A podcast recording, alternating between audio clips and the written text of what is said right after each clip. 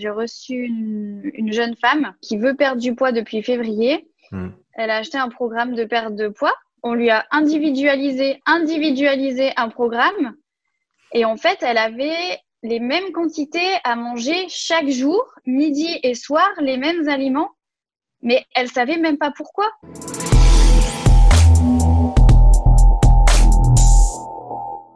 Bienvenue sur le podcast Upside Strength, la ressource fitness et performance en Suisse. Aujourd'hui, j'ai le plaisir de recevoir Barbara Vulpinari, coach nutrition et fitness qui s'intéresse tout particulièrement aux troubles du comportement alimentaire et aux problèmes hormonaux. Salut Barbara, comment tu vas? Salut, ça va, merci et toi?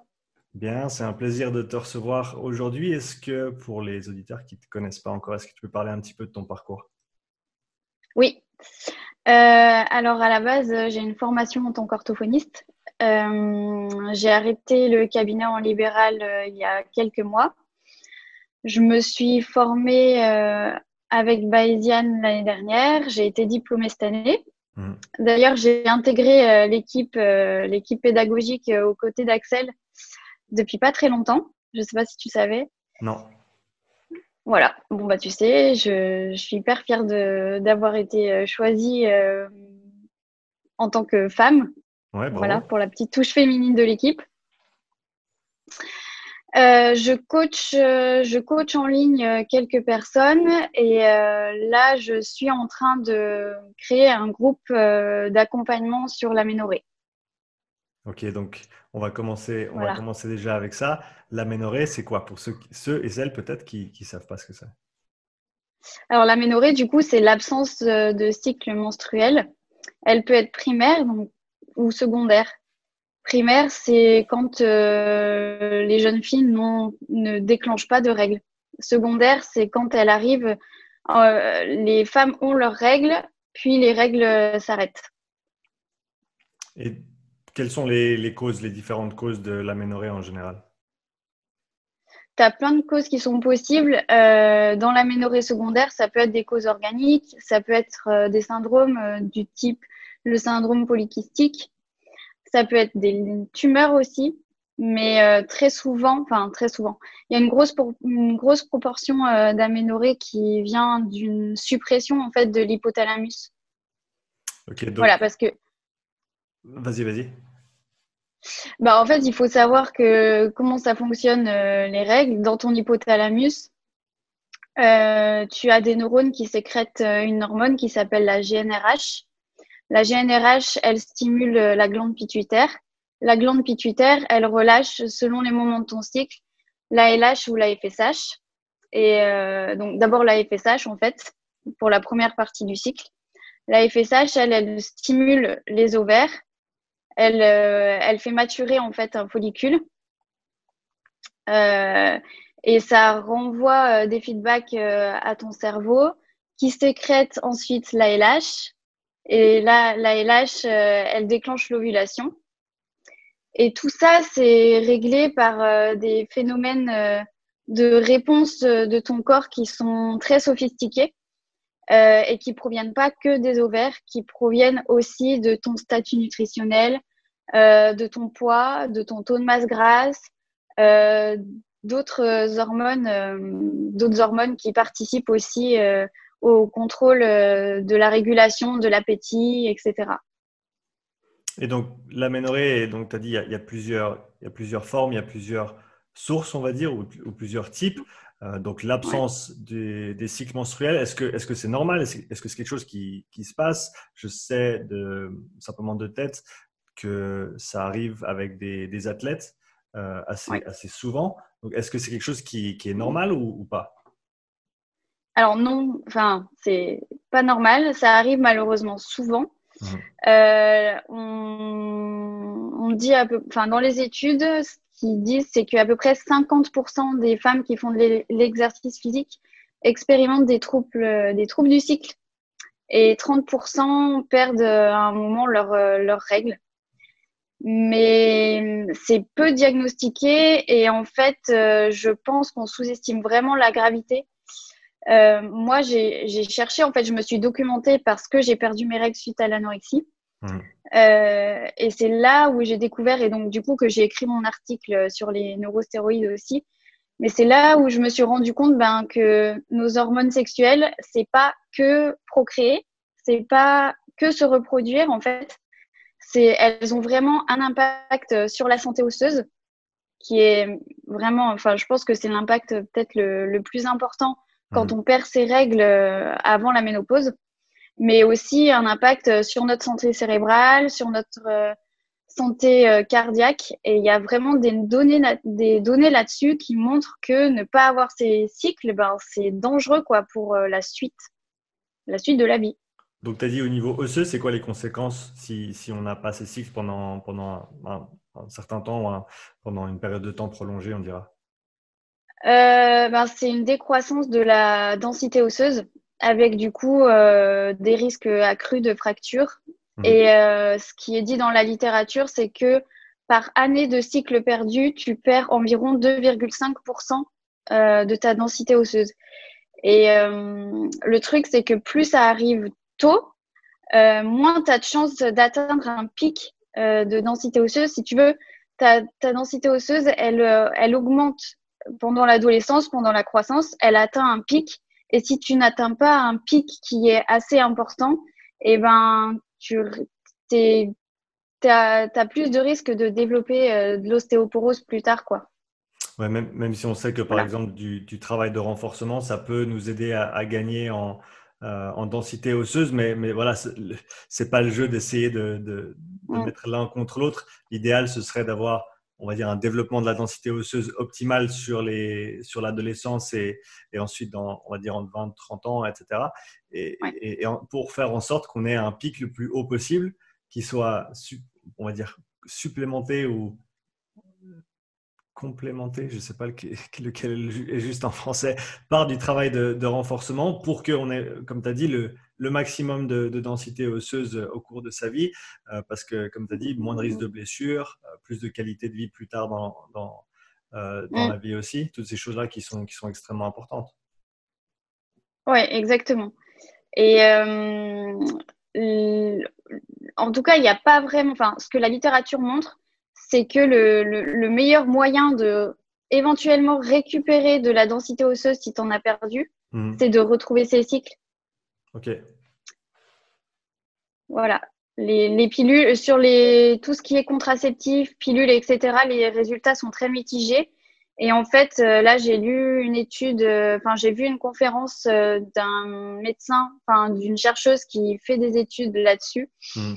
et qui montre que en fait les œstrogènes en complément euh, feraient concurrence à l'hormone de à l'IGF-1 hmm. et du coup ce, ce, serait plus mauvais que de rien prendre. Par contre en patch ce serait différent. Donc euh, mais c'est assez euh, c'est vraiment inconsistant dans la recherche. Par contre retrouver ces règles euh, ça ça montre vraiment une amélioration au niveau de la santé osseuse. À partir de combien de temps, euh, n'ayant pas tes règles, à partir de combien de temps tu peux dire j'ai vraiment j'ai perdu mes règles? Est-ce qu'il y a un, temps déterminé où on dit non, maintenant, voilà, tu as, vraiment perdu, tu n'as plus ton cycle depuis, je ne sais pas, c'est en jours, c'est en mois, ça se compte comment? Ouais, l'aménorrhée, c'est à partir de trois mois.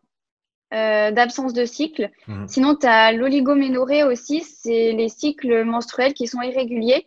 Et en fait, je me suis aperçue en cherchant que c'était vraiment pas, euh, enfin que c'était fréquent aussi. Voilà, et surtout euh, chez les chez les femmes qui font de l'activité physique.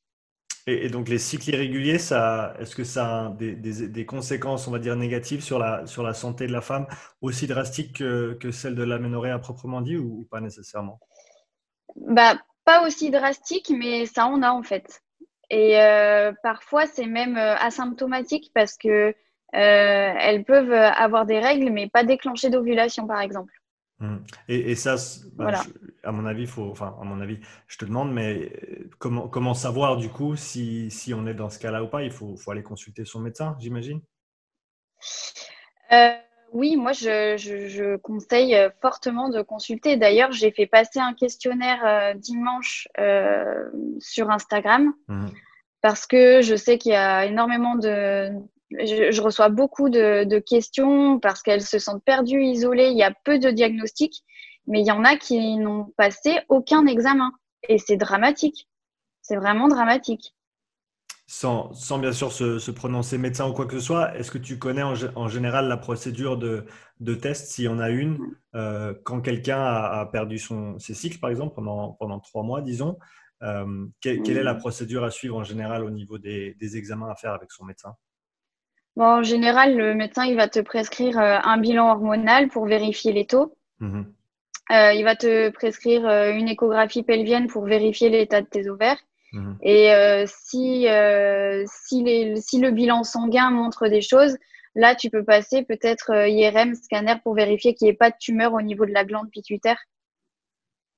Parce que comme tu as dit, c'est l'hypothalamus, donc dans le cerveau, qui communique avec la glande pituitaire et, et, donc ces, différents, ces différentes parties-là qui sécrètent certaines hormones ou pas, suivant l'état dans lequel elles sont et suivant les feedbacks qu'elles reçoivent des, du corps entier, en fait, c'est ça?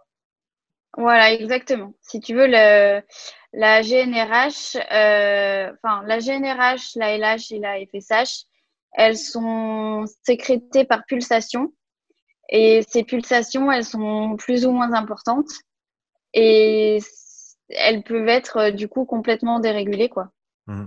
Et donc, tu as, parlé un petit peu du, du tabou qu'il y a autour de, de l'aménorrhée, donc, euh, avec les femmes qui, comme tu as dit, se sentent isolées, qui se sentent perdues. Donc, quelles sont les, euh, les plus grandes barrières, on, va dire, que les, auxquelles les femmes font face aujourd'hui autour de l'aménorrhée, que toi, tu essaies de, casser ou, en tout cas, tu essaies de, de, leur donner un certain chemin ou certaines informations pour qu'elles puissent se sortir de là C'est quoi les plus grandes barrières à ton avis? Euh, Je pense qu'on est très très peu informé sur déjà le fonctionnement de nos hormones, mmh. ce qui peut les influencer et comment, euh, ouais, comment améliorer leur, euh, leur fonctionnement, quoi. comment se sentir mieux euh, et à quel point elles sont importantes dans notre santé. Et là où elles sont perdues, vas-y, vas-y. Je, pense que c'est au niveau du diagnostic mmh. parce que on leur donne pas de réponse. Donc, est-ce qu'il y a un peu des, réponses euh, communes ou que, que, les, que, les, femmes reçoivent en général qui ne sont, qui sont pas nécessairement les réponses qu'elles devraient recevoir ou qu'elles voudraient recevoir? Euh, Vous n'êtes pas assez maigre pour être en aménorrhée, alors qu'on hmm. sait très bien qu'on peut présenter un poids normal et euh, avoir une aménorrhée. Hmm. Il y a ça. Bah, reprenez du poids manger et ça reviendra. Mais en fait, c'est beaucoup plus complexe que ça. Parce qu'il n'y a pas que le poids qui, euh, qui influence. Mhm. Donc, tu peux, est-ce que tu peux parler un petit peu des, différents facteurs et puis développer là-dessus les différents facteurs qui, euh, qui ont une influence là-dessus, qui, qui, bah, qui, qui, ont fait que dans un premier temps, tu as peut-être perdu tes cycles. Et du coup, qu'est-ce que tu dois faire euh, pour les retrouver en sachant bien que bien sûr c'est pas ce que tu vas dire là c'est pas une prescription tu n'es pas médecin euh, oui bien sûr et, ça va être différent pour chaque individu exactement c'est très différent selon le contexte de chacune et j'encourage vraiment vraiment les femmes qui ont une aménorrhée à consulter déjà en premier lieu mmh. voilà euh, alors moi pour le coup ben comme tu le sais c'est venu de mon anorexie euh, le corps, euh, quand euh, il n'a pas l'énergie de se reproduire, enfin, c'est pas le moment pour lui de se reproduire s'il a aucune énergie. Mmh. Donc, en fait, quand tu n'as pas assez d'énergie à disposition, bah, il va, il va, il va court-circuiter ce dont il n'a pas besoin. Mmh. Donc, ça va être au début bah, les cheveux, les ongles. Puis au fur et à mesure, il va sacrifier des choses, mais les hormones, si elles sont sacrifiées, c'est qu'il y a quelque chose qui ne va pas quelque part. Donc le poids, forcément, ça influe. Mhm. L'activité physique influe. Euh, le fait euh, éventuellement de jeûner ou euh, d'avoir tout le temps faim. Le jeûne, on sait que ça, malheureusement, ça influe énormément sur la pulsatilité de la LH. le stress aussi. Le stress, des taux de cortisol élevés. Mhm.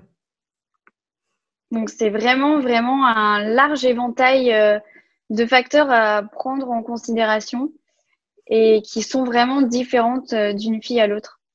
Donc ouais, pour euh, peut-être pour, euh, pour résumer un petit peu tout ça, donc c'est d'un côté il y a trop de quelque chose, donc par exemple trop d'activité physique ou trop d'intensité, euh, trop de volume peut-être, trop de stress aussi qui, qui, qui va un petit peu dans, dans, ce même panier, on va dire, que l'activité que physique, parce qu'une activité physique c'est un stress et le, le, corps ne fait pas nécessairement la distinction entre le stress du travail, le stress de la famille et le, le stress de, de l'activité physique. Et de l'autre côté, il n'y a pas assez et donc pas assez d'apport énergétique au niveau nutrition, pas assez de, peut-être de ressources euh, énergétiques dans le corps à proprement mm. parler. Si par exemple, comme tu as dit, tu n'as pas assez de poids, tu es trop maigre aussi peut-être.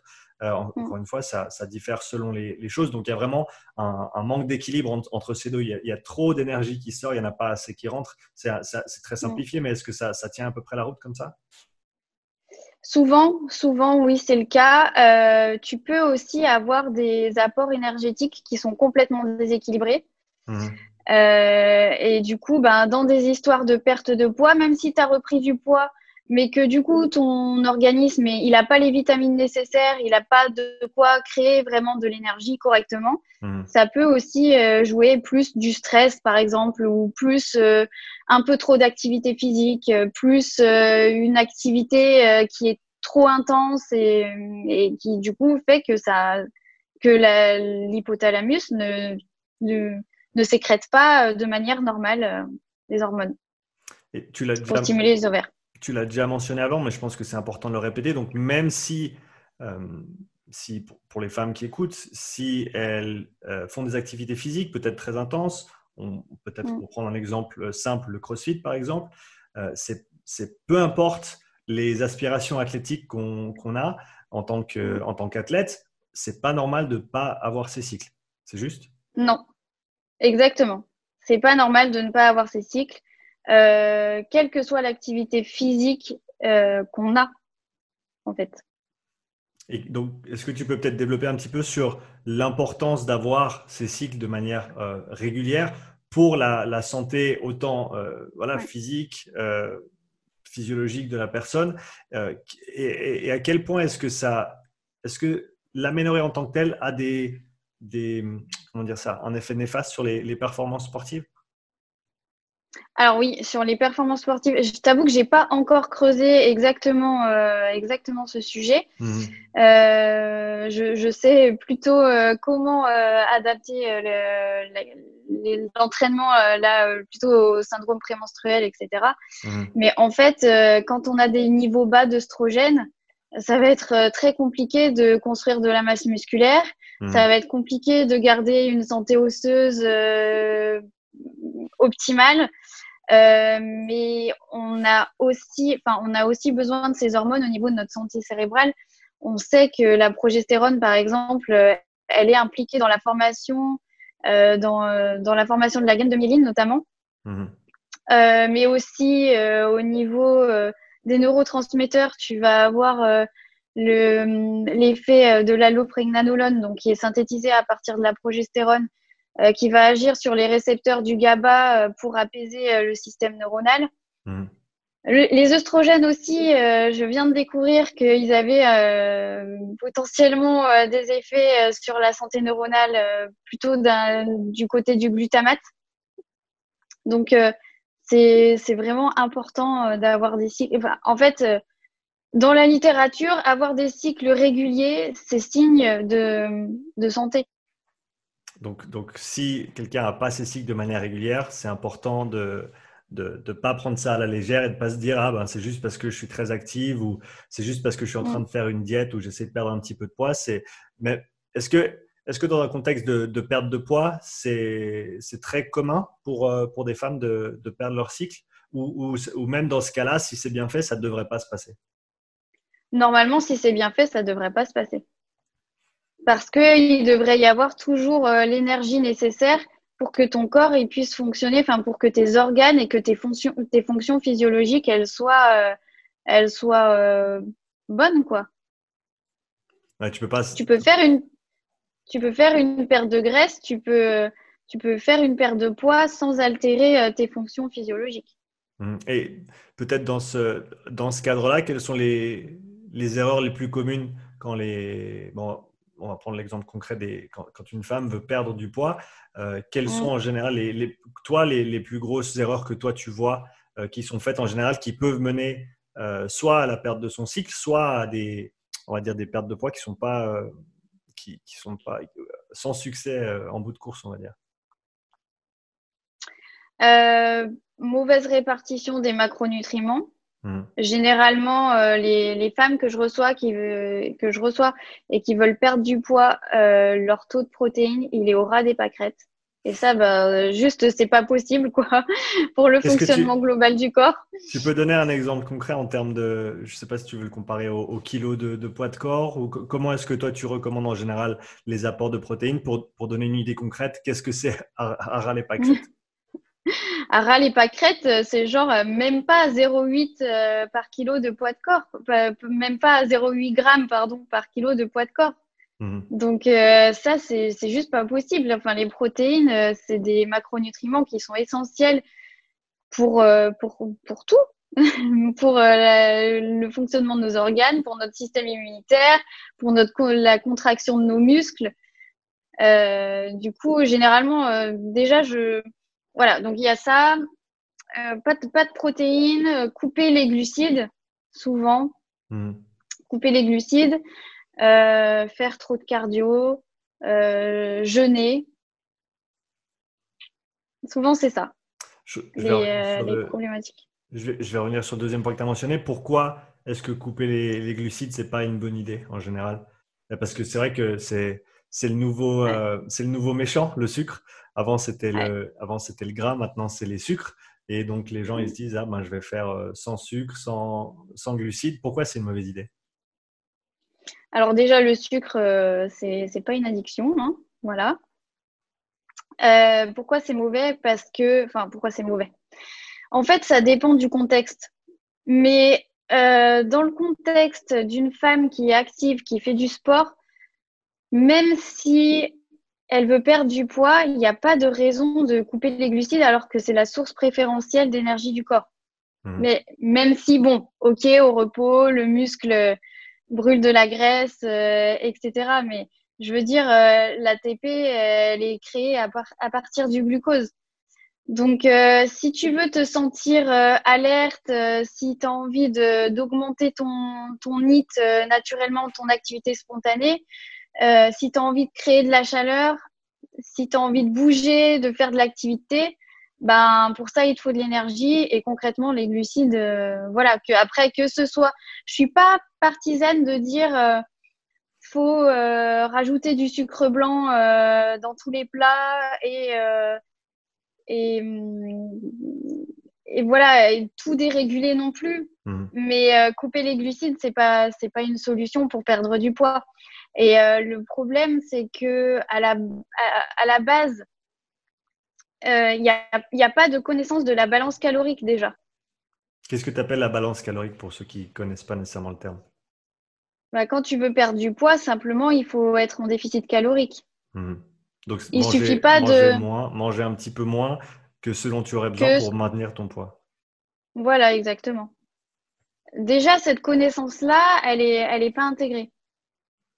Euh, là, j'ai reçu, euh, j'ai reçu une, une, jeune femme euh, qui, qui veut perdre du poids depuis février. Mmh. Elle a acheté un, un, programme. Elle a acheté un programme de perte de poids. On lui a fait, enfin, on lui a individualisé, individualisé un programme. Et en fait, elle avait les mêmes quantités à manger chaque jour, midi et soir, les mêmes aliments. Mais elle savait même pas pourquoi. Et du coup, elle, elle, est venue me voir en me disant j'ai des compulsions alimentaires, euh, je, je, me, je, fais des compulsions sur du pain et du fromage. Mmh. Je lui dis ok, ben on va regarder comment tu te nourris. Et je lui ai dit euh, mais le programme, est-ce qu'on t'a expliqué en fait pourquoi ces proportions-là, pourquoi ces quantités-là, pourquoi euh, ces, ces taux de protéines-là? Et non, en fait, on lui avait rien expliqué. Et simplement en lui disant mais tu manges certainement plus que ce que tu dépenses. Et du coup, il va falloir faire un, un travail à ce niveau-là. Et euh, elle a accepté donc de compter un petit peu ses calories. Mmh. Et en 10 jours, elle avait perdu 2 kilos parce que effectivement, elle a arrêté de faire des compulsions alimentaires simplement en régulant ses apports normalement sur, euh, sur la journée, quoi. Mhm. Ouais, comme tu as dit, pour, pour perdre du poids, il faut être en déficit calorique. Si tu ne sais pas ce que c'est ta balance calorique pour commencer, ça va être difficile de se mettre en déficit, d'où l'intérêt pour, et, d'expérience, ça n'a pas besoin d'être, je compte, je compte mes calories pour le restant de ma vie. C'est même sur quelques jours, sur une mm. semaine, pour, comme tu as dit, avoir une idée de quelle est ma balance calorique actuelle. Et à partir de là, tu peux euh, dire, voilà, bah, on va enlever euh, tant de calories ou 3, 4, 5, 3, 400 calories suivant le, voilà, encore une fois, suivant la personne, suivant le poids, etc. Et, suivant les objectifs, euh, pour ensuite commencer à perdre ce poids. Ouais, mais en fait, il y a beaucoup de, en fait, il y a beaucoup de femmes qui commencent à perdre du poids déjà parce que quand on arrête les compulsions, ben, il y a un apport énergétique qui est énorme qui s'en va. Hmm. Parce que souvent, elles sont dans un cercle vicieux où elles sont euh, vraiment dans la rigidité, dans la restriction. Et on sait que la restriction, ça amène les compulsions. Et quand elles sont dans la compulsion, ben, il y a un énorme montant de calories qui vient s'ajouter. Donc, hmm. forcément, elles prennent du poids ou alors elles perdent pas du tout. Et une fois que tu normalises les apports et que tu leur expliques, en fait, tout simplement, tu as besoin de tel taux de protéines, tu as besoin d'un petit peu de glucides. Après, d'adapter, forcément, il faut adapter, euh, faut adapter à la personne pour que voilà, elle adhère et justement qu'elle comprenne comment, euh, comment elle, elle fonctionne par rapport à son alimentation, son rythme de vie, qu'est-ce qui lui correspond. Hmm. Bah déjà, si tu enlèves toutes les compulsions, tu perds du poids euh, hyper vite. quoi. Donc, c'est vraiment une approche équilibrée plutôt que de dire, voilà, on va couper ci, ça ou ça. Euh, tous les macros sont, alors, pas nécessairement essentiels si on veut vraiment aller dans les, dans les détails, mais, mais c'est rarement une bonne idée de couper un macro complètement, que ce soit protéines, euh, glucides ou les gras, les graisses, euh, parce qu'au que au final, on s'en sortira mieux si on trouve une route un petit peu plus équilibrée que de dire voilà, je vais, je vais couper tout ça et, et, me restreindre de manière assez significative, qui peut ensuite, comme tu as dit, créer des, des compulsions alimentaire. Oui, tout à fait. Mais c'est surtout, en fait, euh, leur, leur, apprendre à elles-mêmes à se gérer et à mmh. gérer leur alimentation et à se dire, euh, OK, de quoi j'ai besoin euh, et qu'est-ce qui me plaît aussi comme alimentation. Et à partir de là, tu essayes après de, de, moduler autour. Est-ce qu'il y a des, des, différentes demandes au cours du cycle menstruel en termes de, de, quoi manger ou quelle quantité manger ou, mmh. Euh, parce que bah, je sais qu'il y a, des, il y a certaines, bah, certaines envies qui, qui, viennent et qui repartent aussi au cours du cycle. Euh, mm. comment comment est-ce que tu aides les femmes à, à, gérer ça? Alors, autour de la phase, euh, dans la phase lutéale, généralement, il y a plus d'envie de choses, de choses grasses, de choses sucrées, de choses comme ça. Mhm. Et ad libitum, euh, je crois qu'il y a une ou plusieurs études qui montrent que les femmes, elles, elles vont avoir tendance à plus manger mhm. et plus manger des choses un peu plus caloriques, quoi. Mhm. Parce que la température, enfin, en fait, la température, elle augmente naturellement un petit peu. Euh, et du coup, c'est un peu compensé par une, une dépense en, en, énergie un peu plus importante. Mais il faut quand même rester vigilante. Je pense que dans cette phase-là, moi, généralement, ce que je, ce que je conseille en fonction de la personne, hein, toujours, euh, mhm. j'en ai qui qui changent pas. Euh, j'en ai qui sont conscientes que du coup elles vont avoir envie de plus de sucré, de choses comme ça. Donc elles augmentent un petit peu leurs glucides, elles augmentent un petit peu plus leurs glucides pendant cette phase-là, ou alors elles se rajoutent, euh, elles se rajoutent des collations et ça se passe bien.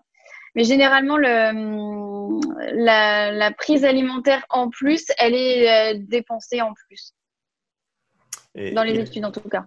Ouais, et il y a aussi, si je ne me trompe pas, une, il peut y avoir une fluctuation de poids pendant le cycle. Euh, est-ce que, est-ce que ça, c'est normal? Oui, tout à fait. En fait, tu as, des changements euh, au niveau de la concentration euh, de certains électrolytes, il me semble. Mmh. Et du coup, ça fait des, des changements de, de, ça fait des fluctuations d'eau, tout simplement. Il me semble qu'il y a une interaction entre la, la progestérone et l'aldostérone euh, la progestérone, elle, euh, elle se lierait au récepteur de l'aldostérone et du coup, ça ferait que tu garderais de l'eau euh, au lieu de l'excréter.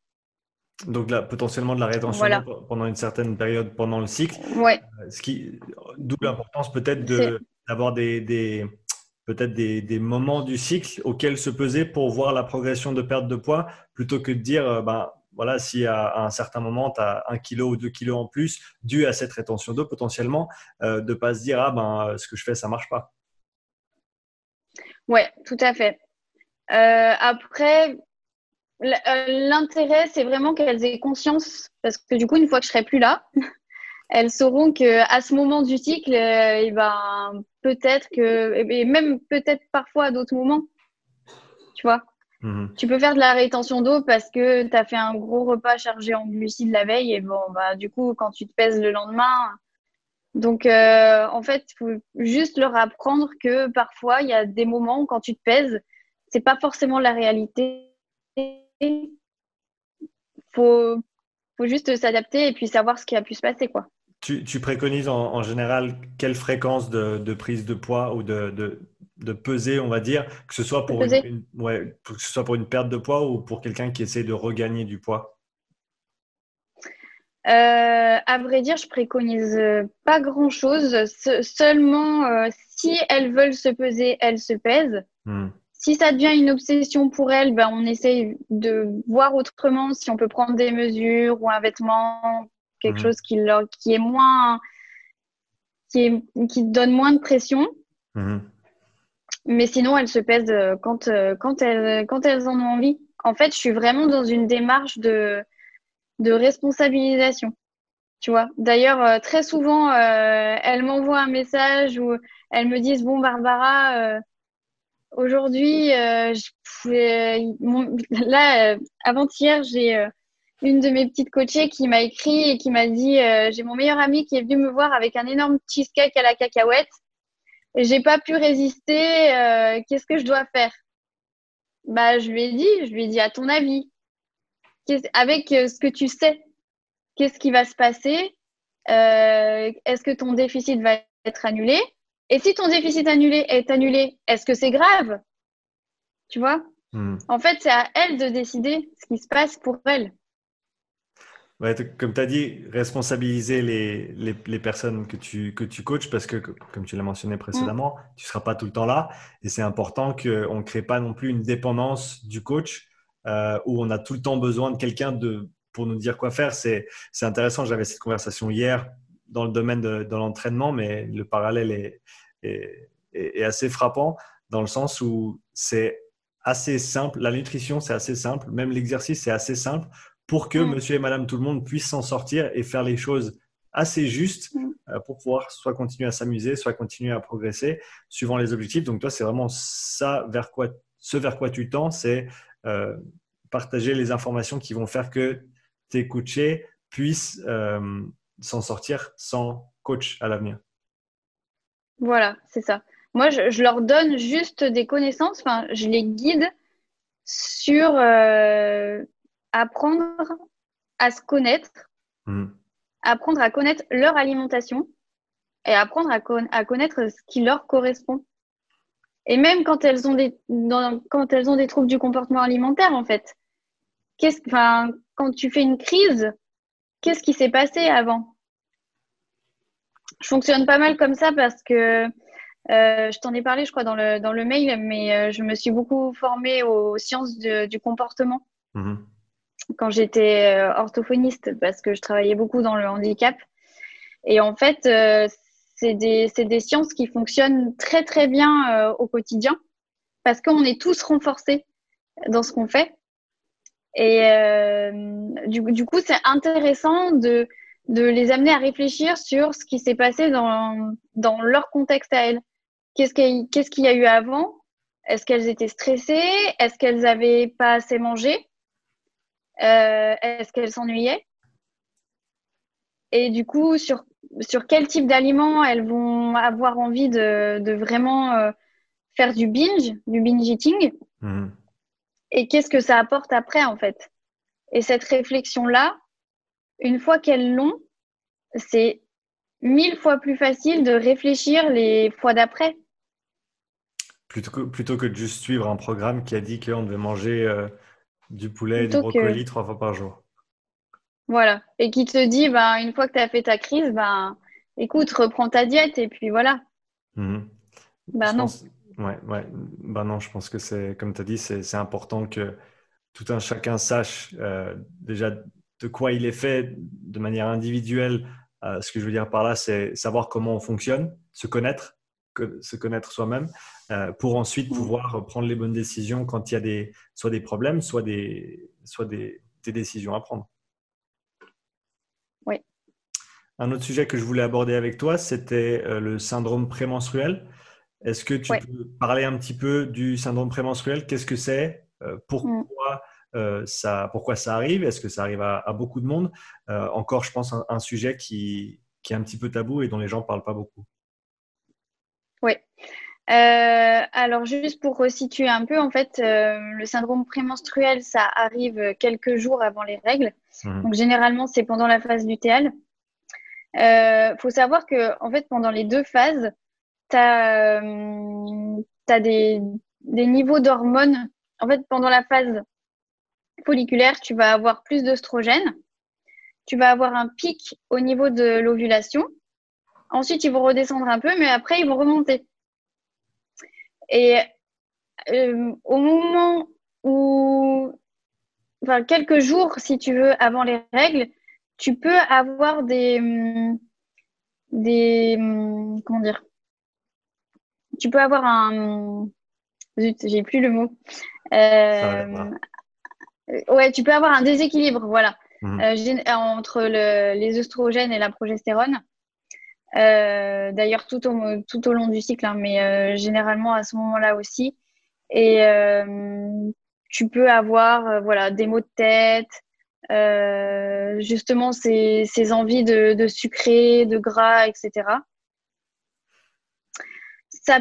alors, les maux de tête, euh, effectivement, tu as les œstrogènes qui peuvent augmenter les maux de tête, mais aussi, j'ai lu que ça peut être un manque de magnésium hmm. à ce moment-là. Euh, et surtout les, envies de, de, de gras, mais aussi des troubles de l'humeur. Et euh, alors, je t'avoue que franchement, c'est hyper, euh, hyper individuel. Les, le, syndrome prémenstruel, c'est vraiment différent d'une femme, d'une femme à l'autre. Donc, il faut juste apprendre à se connaître. Comme je te disais, savoir si tu sais que tu vas avoir des envies de gras et de sucré, bah, peut-être augmenter un petit peu tes apports, euh, augmenter un petit peu tes collations et surtout avoir conscience de, de potentiellement ce que tu pourrais surconsommer dans cette mmh. phase-là mmh. pour éviter d'engendrer trop de prise de poids, tout simplement. Et pour tout ce qui est après, euh, voilà, maux de tête, etc. Euh, le magnésium, généralement, euh, je le conseille parce que de toute façon, c'est un cofacteur essentiel dans la création d'énergie et généralement, on est plutôt carencé de ce côté-là. Mmh. Voilà. mais après, j'ai pas énormément d'autres tips que ça sur le syndrome prémenstruel parce que c'est quelque chose qui est vraiment individuel. Ça va dépendre si elle prend la pilule, ça va dépendre si elle s'entraîne, ça va mmh. dépendre aussi si son sommeil est bien régulé, si son taux de stress va bien. Mmh. Donc, euh, c'est vraiment un, tout, mais ça va être euh, le terrain sur lequel, tu vois, il va, le syndrome prémenstruel va, va pouvoir s'installer, quoi. Mmh. Mais en premier lieu, ça va être gérer le stress, euh, l'alimentation et euh, le sommeil surtout. Est-ce que pour les, pour les femmes qui, qui, souffrent du syndrome prémenstruel, comme tu as dit, ça, ça, varie énormément d'une personne à l'autre, d'une femme à l'autre. Mm. Est-ce qu'il y a en général des modifications à faire euh, autour de l'entraînement pendant ces, pendant ces moments-là? Ça dépend. Ça dépend de la femme. généralement, elles se sentent plus fatiguées ben, juste avant les règles, comme je te mm. disais. Sinon, pendant la phase folliculaire, alors, il y, a des études qui ne montrent aucune différence euh, de gain, de, gain musculaire entre la phase folliculaire et la phase lutéale. Mhm. Et il y a certaines études qui montrent quand même que pendant la phase folliculaire, là où les œstrogènes sont plus hauts, il y aurait quand même une, une prise de masse musculaire qui serait plus importante que pendant la, la phase lutéale. Donc, on peut essayer de cycler comme ça en faisant des phases plus importantes au niveau des charges pendant la phase folliculaire et peut-être un peu plus de deload ou de choses comme ça pendant la phase TL. Mhm. Mais encore une fois, ça dépend, ça, ça, dépend vraiment de la femme et puis ça dépend aussi euh, de son rythme, de son rythme quotidien. Mhm. Parce que moi, généralement, les deloads, euh, je, je cycle pas forcément euh, les deloads. En fait, ils arrivent quand vraiment euh, la personne, elle a besoin de faire un deload, quoi. Mhm. Je fais pas vraiment, si tu veux, euh, trois semaines, une semaine de deload, trois semaines, une semaine de deload. mais, mais comme dans, les, dans les trainings.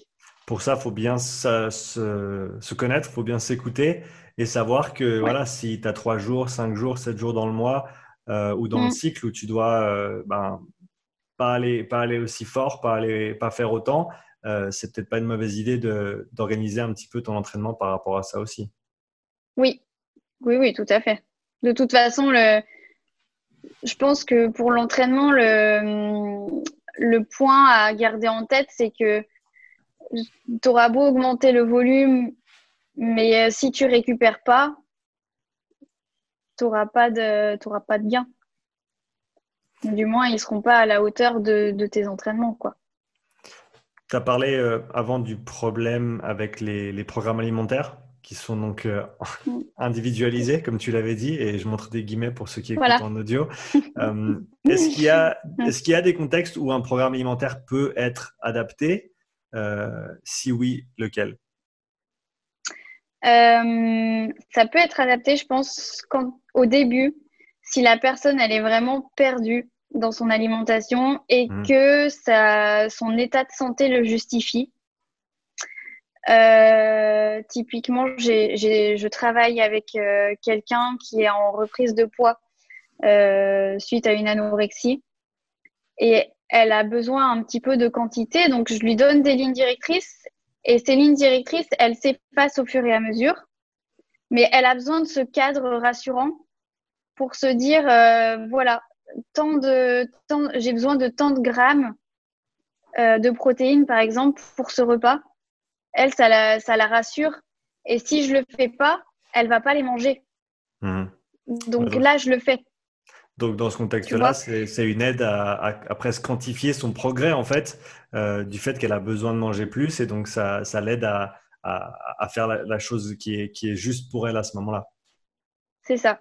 Et puis, à l'inverse, tu vois quelqu'un qui aurait euh, des signaux alimentaires, enfin des signaux, oui, des signaux d'alimentation complètement, euh, complètement déréglés, euh, qui aurait, je sais pas, qui aurait développé une résistance à l'insuline ou à la leptine, des choses comme ça, et mmh. qui sentirait plus du, du tout ces sensations de faim et de satiété qui aurait tendance à vraiment trop surconsommer et qui voudrait perdre du poids et ce serait important pour sa santé.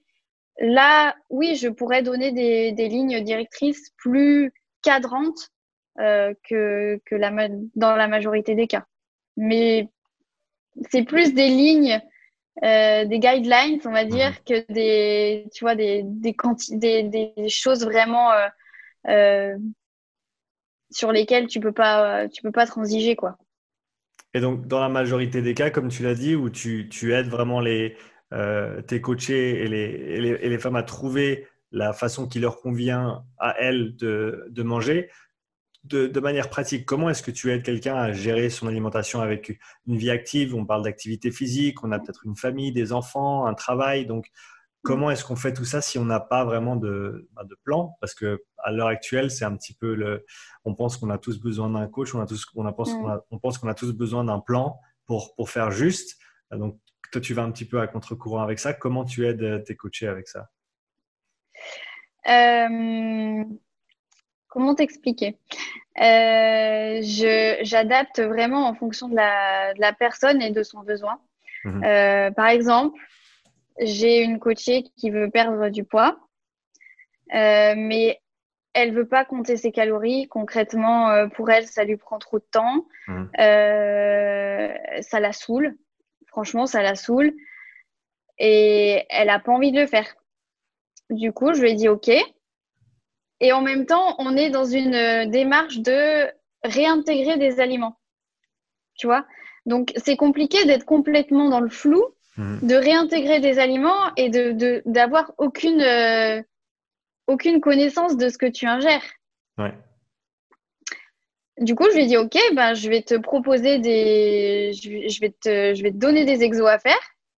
Et je lui, je lui ai envoyé une liste d'aliments. Je lui ai dit, ben, tu m'estimes, en gros, à peu près combien de calories. Euh, je sais pas, euh, je lui, je lui ai mis, par exemple, 100 grammes de riz, c'est combien de calories? Une cuillère euh, à café d'huile, c'est combien de calories? Et du coup, ça développe sa conscience alimentaire, en fait, doucement. Mmh. Et du coup, bah là, tu vois, en, en un mois, elle a perdu 3 kilos sans compter ses calories. Hmm. Et en ayant, euh, en ayant des extras, euh, des extras à côté parce qu'elle a aussi une vie sociale. Donc euh, concrètement, je, m'adapte vraiment à, à, leur demande, en fait. Elle, sa demande, c'est moi, je veux perdre du poids, je veux pas compter mes calories. Mais en même temps, je veux diversifier mon alimentation. Ok, bah, il faut que tu quand même que aies quand même certaines connaissances. Hmm. Ou alors, euh, quand on est en, en, phase de perte de poids et que euh, on veut gérer les imprévus, bah, je lui, je lui, je lui écris euh, deux trois situations. Bon bah voilà, cette semaine, tu as respecté ton déficit calorique euh, tous les jours.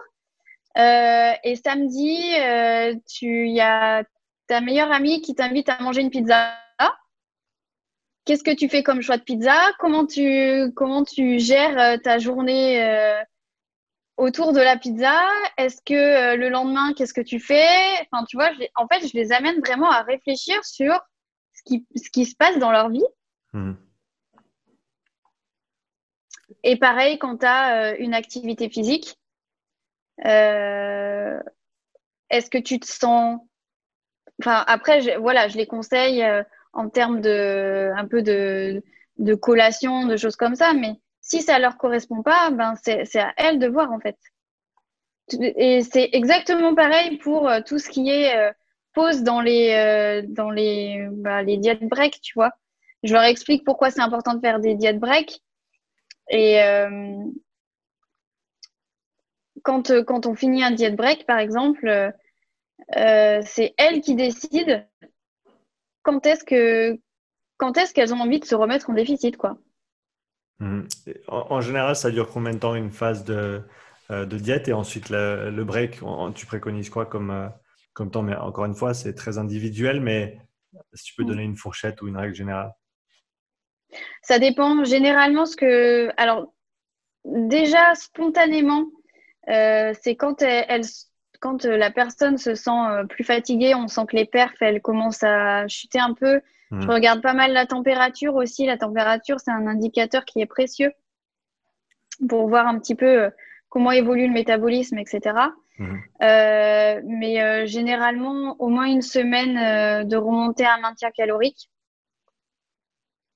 pour voir comment, comment, évolue comment évolue leur forme, comment évolue leur performance à l'entraînement, euh, voilà, et pour euh, restimuler un petit peu euh, les hormones comme la leptine, pour leur faire du bien, quoi.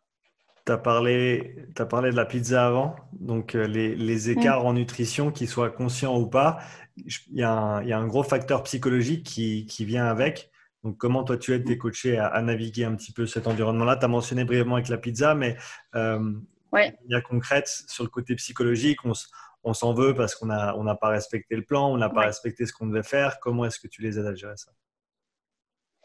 Euh, ouais, Effectivement, il y a énormément de culpabilité hein. dès que dès qu'on sort, dès qu'on sort de, du cadre entre guillemets. Mais ce que ce que je veux transmettre justement, c'est que il n'y a pas de cadre à dépasser. Il y a, euh, ça s'intègre. Je veux dire, euh, les repas plaisir, euh, tous les moments en société, ça peut pas ne pas exister. À part si on vit dans une caverne ou alors, bien sûr, dans le cadre d'une compète de bodybuilding ou d'une autre compète. Euh, mais sinon, je veux dire, ça fait partie de, ça fait partie de la vie et il faut en avoir conscience. Je pense que euh, il y a un moment où il faut aussi se responsabiliser et se dire, ok, si je veux perdre du poids, si j'ai envie d'atteindre euh, ce niveau de, de, sécheresse corporelle ou si euh, j'ai pas envie que mon déficit calorique euh, dure 1000 ans, ben il y a peut-être des compromis à faire. je vais peut-être pas manger pizza et burger toutes les, toutes les semaines. Mmh. Ou alors, je sais m'adapter autour. Mais euh, c'est toujours une c'est toujours une histoire de responsabilité et de se dire euh, ok ben moi j'en suis là. Aujourd'hui j'ai vraiment envie que mon déficit enfin mes efforts payent. Donc euh, ben je vais peut-être pas prendre pizza ce samedi là mais là encore je les amène à vraiment avoir cette réflexion cette réflexion sur est-ce que ça vaut le coup de culpabiliser? Est-ce que est-ce que c'est dramatique? Ou est-ce que justement, tu n'as pas les outils nécessaires pour euh, réfléchir à ta situation et te dire, bah ok, en fait, je vais gérer comme une reine, quoi. Je vais manger ma pizza, je vais adapter mes apports autour et en fait, euh, je vais annuler quoi? Allez, je vais peut-être annuler euh, deux ou 300 calories de mon déficit, mais c'est pas grave parce que j'aurais passé un bon moment. Point. Je vais pas culpabiliser et en plus, je vais pas être frustrée. Donc derrière, j'aurais pas de, j'aurais pas de comportement malsain autour de la nourriture. Au-delà des sujets qu'on a déjà abordés jusqu'à maintenant, quels sont les, plus gros mythes autour de la nutrition et, de la santé, surtout du côté de la femme, que, tu vois encore perdurer, mais que tu aimerais bien voir disparaître? Alors, ce que j'aimerais voir disparaître, c'est toujours euh, voilà, le sucre, le gras, ça fait grossir quand il n'y a aucune notion de balance calorique. Euh, le jeûne, ça, fait, ça détoxifie alors que non. Le jeûne ne détoxifie rien du tout. On a des systèmes ultra sophistiqués dans notre corps qui permettent à notre foie justement de faire son travail. Donc autant lui donner euh, de, quoi le, de quoi faire son travail justement. Mmh. Euh, les mythes, euh, tout le, tous les mythes autour du cardio à jeun aussi. Mhm. Brûler plus de graisse en faisant du sport à jeun, euh, ça c'est terrible parce que juste tu forces ton corps à, aller dans un, dans un stress qui n'est pas, pas nécessaire en fait. Le cardio à la détox, le sucre qui fait grossir, et puis tous les aliments interdits. Je pense que catégoriser les, aliments sain et malsain, il n'y a rien de, pire pour fausser une alimentation.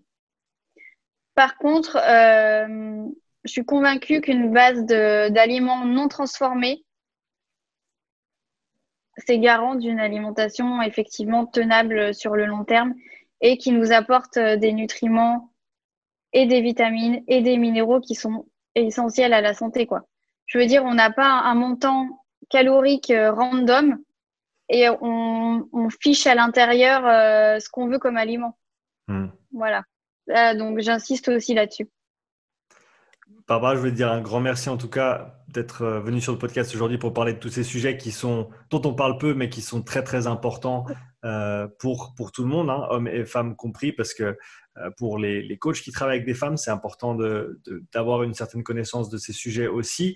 Euh, Ce pas des discussions qui sont nécessairement faciles à avoir, mais euh, si elles sont nécessaires, il faut pouvoir les avoir et il faut en connaître un minimum pour au moins pouvoir, par exemple, recommander à une cliente qui a peut-être perdu ses cycles depuis un certain temps d'aller mhm. consulter son médecin, tout simplement.